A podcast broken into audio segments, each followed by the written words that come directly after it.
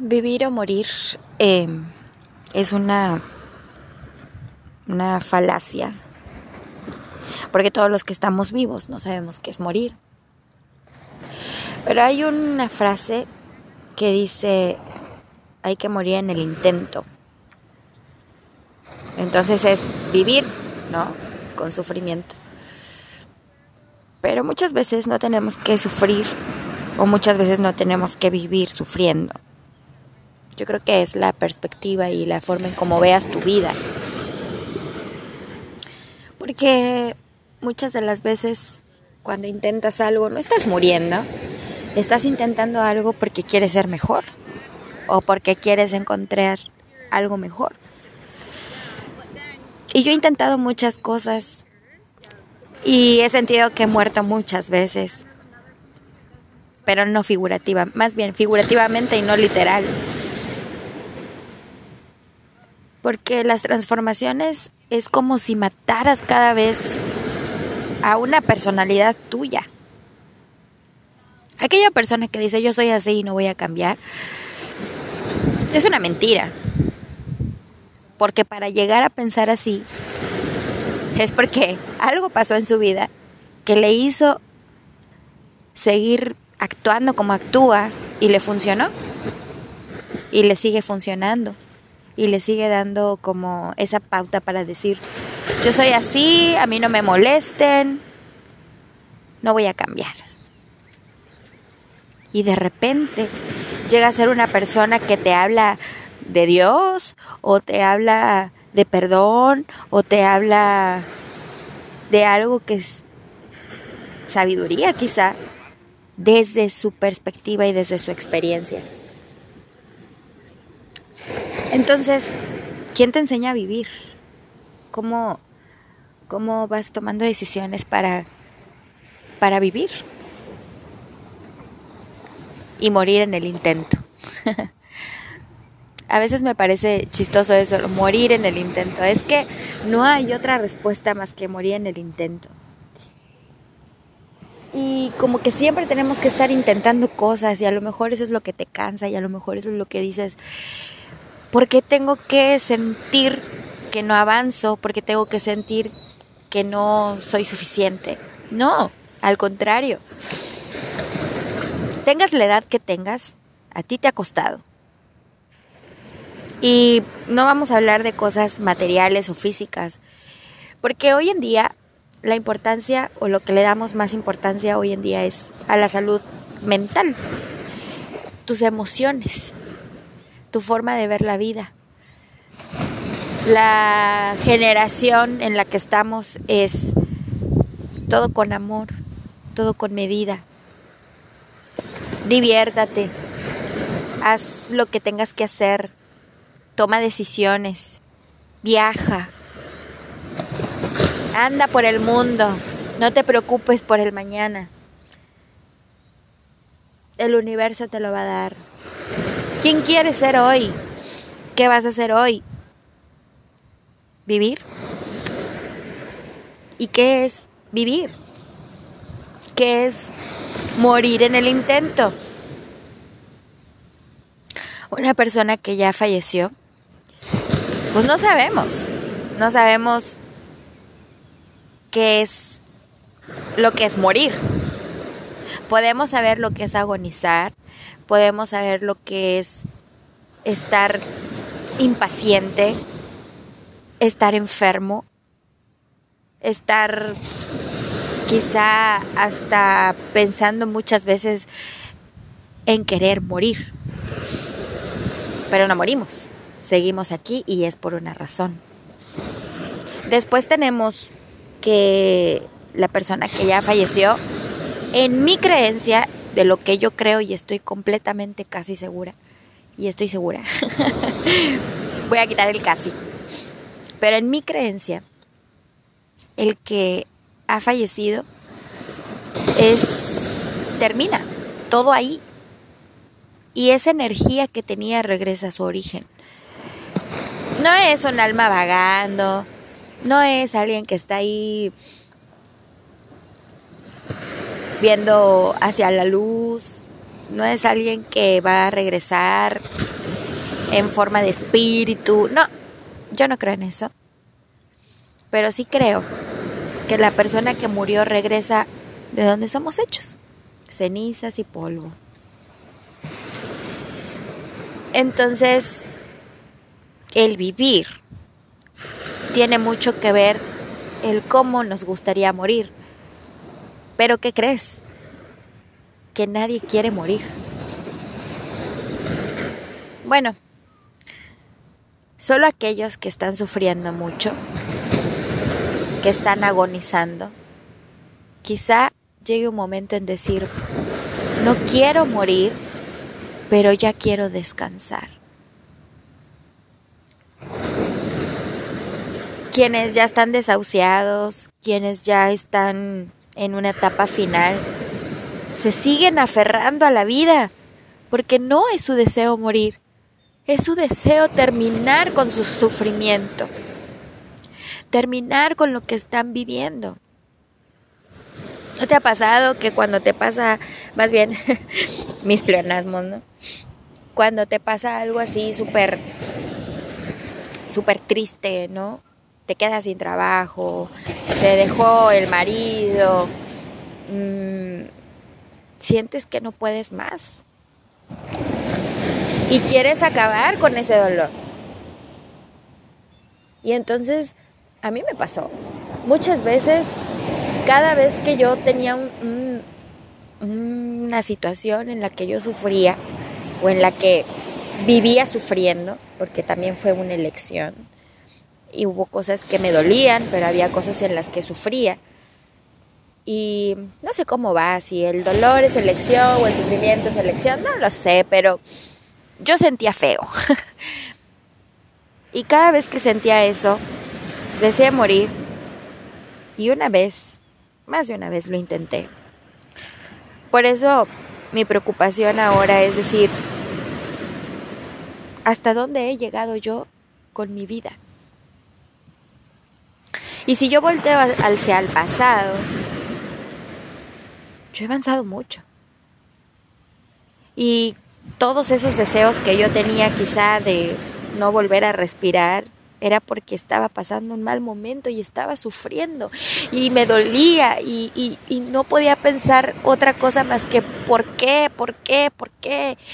Y cuando no tienes las respuestas, mejor pregúntate para qué. Y entonces me empecé a preguntar para qué, para qué, para qué. Y ahora que estoy aquí sentada enfrente de lo que más amo, que es el mar, de lo que más respeto, que es esto, una creación de Dios para mí. Vine a ver el amanecer y estoy aquí enfrente del sol viendo los pajaritos, no sé, creo que son gaviotas. Y están aquí y, estoy infinitamente agradecida por no haber intentado una vez más quitarme la vida. Estoy totalmente agradecida por morir en el intento, pero ya sin el sufrimiento disfrutando más bien de cada paso que doy. Y tú puedes decir, ¿cómo vas a disfrutar las cosas? ¿Cómo, cómo vas a disfrutar lo que estás sufriendo? No, porque es una elección. Y yo elijo hoy ser quien soy, una mujer amorosa, apasionada, exitosa, líder. Eso es lo que elijo ser. Y lo elijo ser porque me ha dado la maravilla de estar rodeada de gente que me aprecia. Puede que haya gente que no, pero yo me quedo con lo que sí, porque ya tuve mucho no. Fracasé, me caí, me levanté. Y puede decirse que morí en el intento muchas veces. Maté mis viejas personalidades para ser lo que soy hoy. Y quizás siempre lo fui. Pero ahora tengo las agallas y la valentía de ser quien soy. Entonces, creo que todos podemos elegir y todos podemos seguir creciendo y todos podemos seguir aprendiendo y todos podemos seguir, sí, ¿por qué no? Hasta decir basta, llegué hasta aquí. Y también decir no y también saber valorarte, amarte, apreciarte, vivir con la expectativa tuya, de ti, de qué más puedo hacer, qué más puedo hacer por mí, qué más qué más quiero ser, dónde está mi enfoque, dónde está mi vida. Y se vale a veces ponerse triste, melancólico, nostálgica. Se vale. ¿Sabes por qué se vale? Porque somos humanos, sentimos. Pero entonces síguelo intentando. Mata tus personalidades cuantas veces quieras, porque siempre va a ser para mejorar.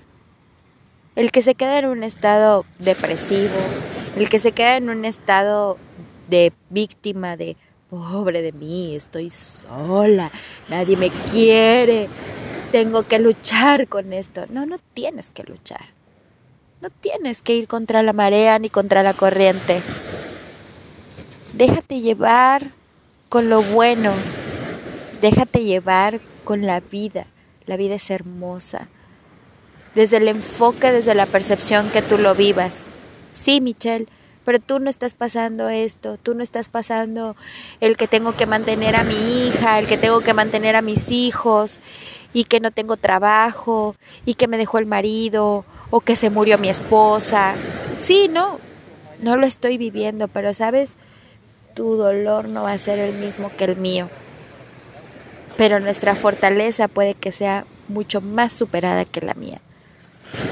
Y entonces yo me voy a levantar y, te voy a aplaudir y te voy a decir, no solamente eres una mamá luchona, un papá luchón, o una persona que si no tienes hijos, pues que estás ahí, parado, aún de pie, ahí, insistiendo,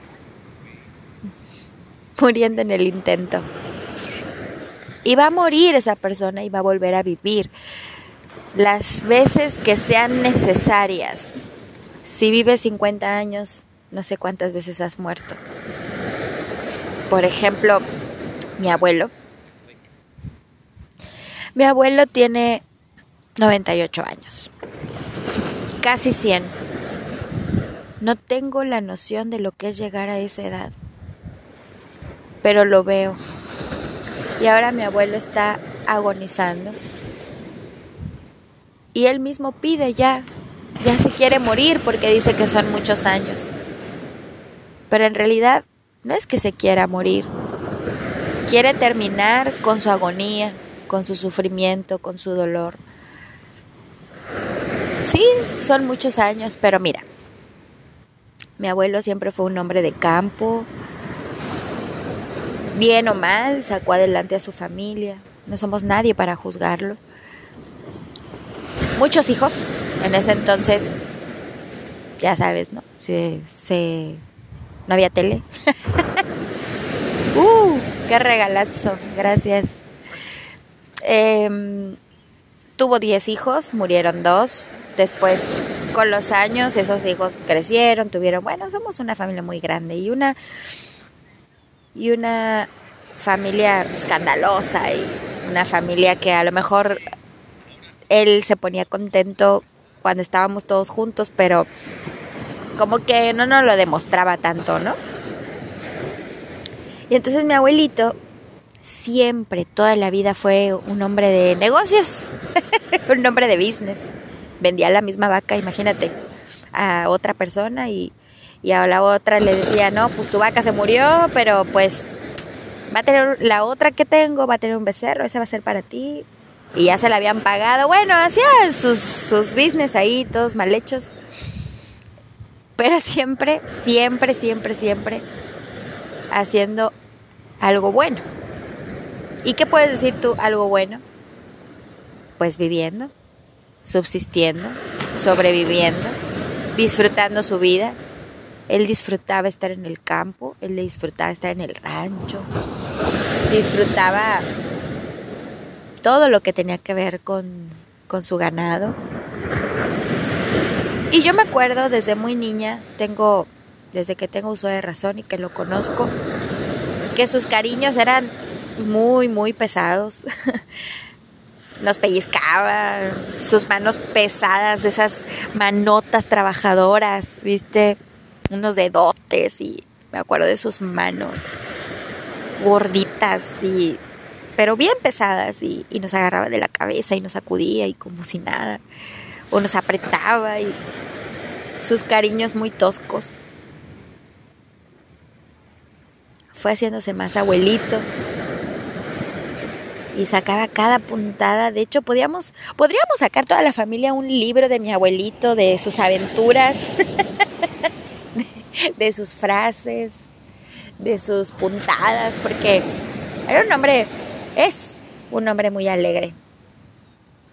Bailador, no hombre, creo que todas salimos bailadoras por él. Bailador, alegre. Eso sí, a todos los chamaquillos nos enseñó a tomar este cerveza. Hay gente que, que le he contado la anécdota de que pues éramos un chingo de, sobrinitos de la misma edad casi, entre, imagínate, entre 7 años, 10 años y nos juntábamos todos en la casa de mi abuelita, de mi abuelito. Y empezábamos a correr y empezábamos a hacer ruido y que vente para acá y que vente para allá y mi abuelito, mi abuelito se cansaba porque imagínate, de estar en el campo, no escuchar ningún ruido y de repente estar en la ciudad con nosotros, pues no nos aguantaba. Entonces siempre nos mandaba a la tienda a comprar una caguama, una cerveza.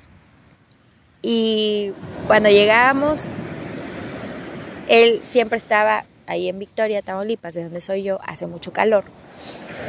Y entonces ahí se, se acostumbra a tener sillones como mecedoras fuera en el patio porque no se, no se aguanta estar dentro de la casa. Y nos mandaba a la tienda por, por la cerveza y como íbamos nosotros corriendo y todo, nos hablaba de a uno. Chamaquilla, venga para acá. Chirusilla, me decía a mí y me empinaba la botella. Al ratito, ya todos estábamos con ganas de la siesta. Todos nos queríamos dormir y entonces él, era su manera de estar pacífico. Entonces fue mi abuelito quien nos dio el gusto por la cerveza, ¿eh? Desde chiquita. No me puede decir mi mamá que, ay, ¿de dónde lo sacaste? Porque ella sabe muy bien de dónde. Y créeme, que cuando vengo con todos esos recuerdos de, de mi infancia, con mis abuelos y así, me da, me da mucha alegría de haber crecido en una familia así. Hoy me despido de mi abuelo.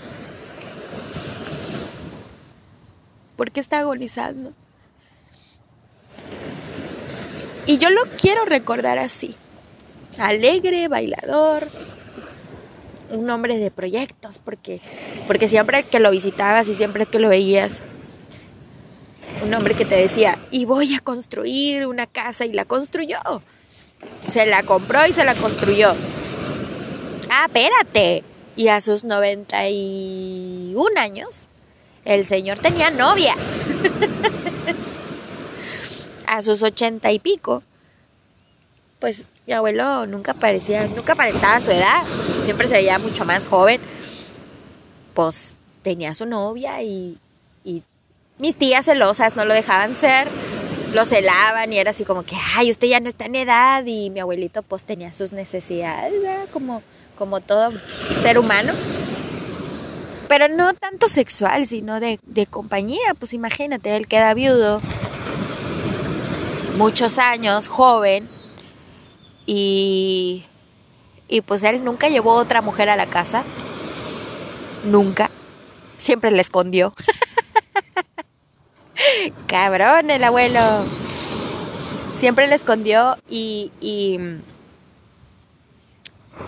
y cuando me contaba mi mamá, oye, pues que anda de novio tu abuelito. Que anda de novio y que la señora pues se le quiere casar.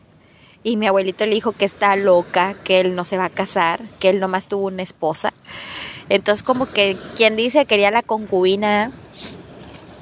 Bueno, el chiste es de que a sus noventa y pico todavía andaba ahí de... Pues bien activo, ¿verdad?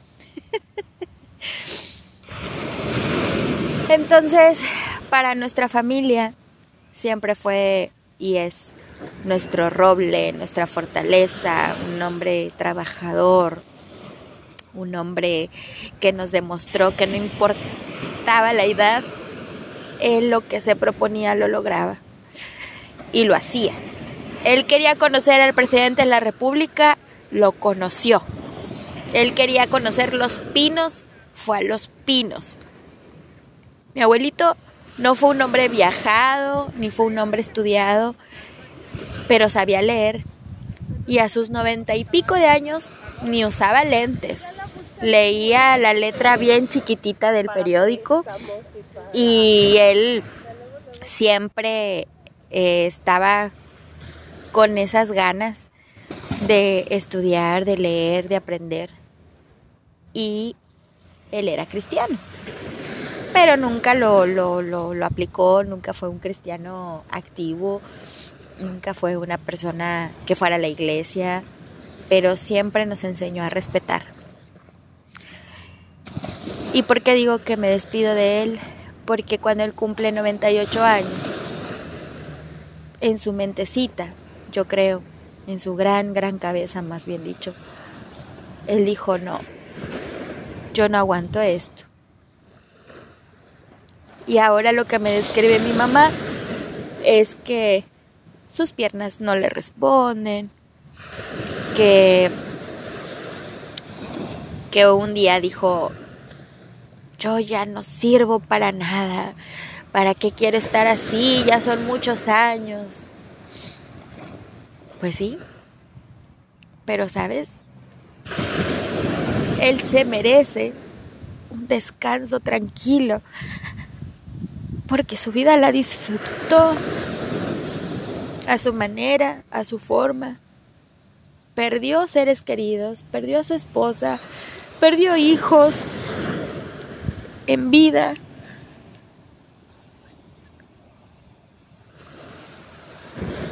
Pero también ganó. Ganó una gran familia, muchos nietos, muchos bisnietos, tataranietos. No pudimos hacer esa fiesta con las cinco generaciones. Nunca la logramos organizar porque pues estamos por todos lados. Siempre decía, ¿qué hace mi sangre tan lejos de mí? Porque pues él sabía que yo me había ido a Argentina y siempre decía, ¿qué haces hasta allá? Y cuando un día lo visité y le, y le mostré lo que era el mate, estaba como que no le gustó, ¿verdad? Porque era como hierbita y así decía.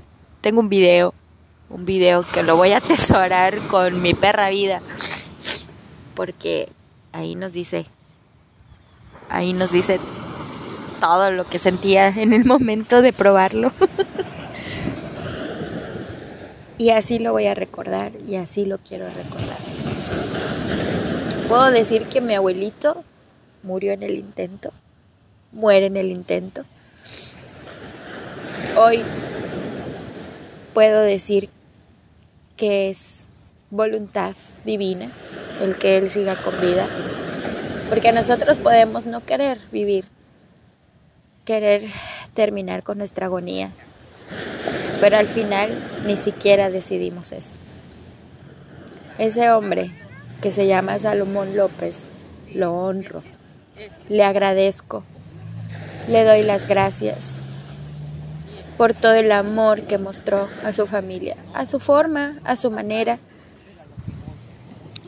Una, una vida hermosa, bonita, maravillosa, que nos dio gustos a todos. Nos dio la vida del campo. A mí me enseñó a tomar cerveza, a usar un rifle me enseñó a que vivir entre los animales, entre las plantas, es una vida sana. Me enseñó a no parar, a no cansarme. Me enseñó a seguir dando amor. Me enseña a seguir luchando a pesar de las circunstancias. Me enseña que no importa cuántos años tengas, tú sigue proyectando para tu futuro y tu vida y disfruta del, del momento y del camino. De verdad, este homenaje es para un ser que me enseñó. Gracias, abuelo. Y gracias a ti por estar aquí. Sigue intentando. Muere las veces que tengas que morir, pero vive.